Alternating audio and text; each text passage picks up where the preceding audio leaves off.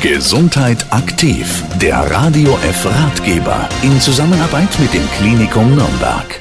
In unserer heutigen Ausgabe geht es um die Gedächtnissprechstunde am Klinikum Nürnberg. Und Auskunft dazu gibt uns Dr. Hartmut Lehfeld, er ist Psychologe und Leiter der Gedächtnissprechstunde.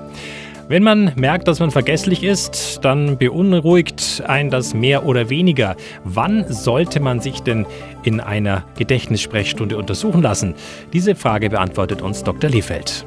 Ja, wir empfehlen die Vorstellung in einer Gedächtnissprechstunde dann, wenn sich die Gedächtnisprobleme im Alltag störend bemerkbar machen, also wenn die Probleme immer wieder auftreten oder wenn man von Dritten wiederholt darauf angesprochen wird, dass das Gedächtnis nachgelassen hat. Häufig sind es auch die Angehörigen, die den Besuch bei uns empfehlen. Was in der Gedächtnissprechstunde genau gemacht wird, beziehungsweise wie sie im Einzelnen aufgebaut ist, dazu Dr. Hartmut Lehfeld. Die Untersuchung in der Gedächtnissprechstunde hat drei Bestandteile.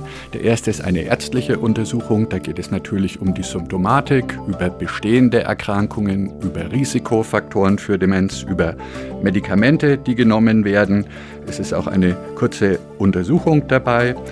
Danach findet eine testpsychologische Untersuchung der geistigen Leistungsfähigkeit mit entsprechenden Testverfahren statt und wir unterhalten uns in einem dritten Teil in der Gedächtnissprechstunde auch immer sehr gern getrennt mit Angehörigen, weil sich da vielleicht einiges deutlicher sagen lässt, als wenn der Patient daneben sitzt. Die Vorteile, eine Gedächtnissprechstunde frühzeitig aufgesucht zu haben, liegen dabei auf der Hand. Man geht davon aus, dass eine frühe Diagnose auch den Behandlungserfolg der Demenz verbessert. Das heißt, wenn die Behandlung früh einsetzt, ist es wahrscheinlich, dass man den Verlauf im Durchschnitt um zwei Jahre verzögern kann. Die Gedächtnissprechstunde im Klinikum Nürnberg. Heute unser Thema bei Gesundheit aktiv mit Dr. Hartmut Lehfeld. Er ist Psychologe und Leiter der Gedächtnissprechstunde. Weitere Informationen finden Sie auch auf der Internetseite klinikum-nürnberg.de.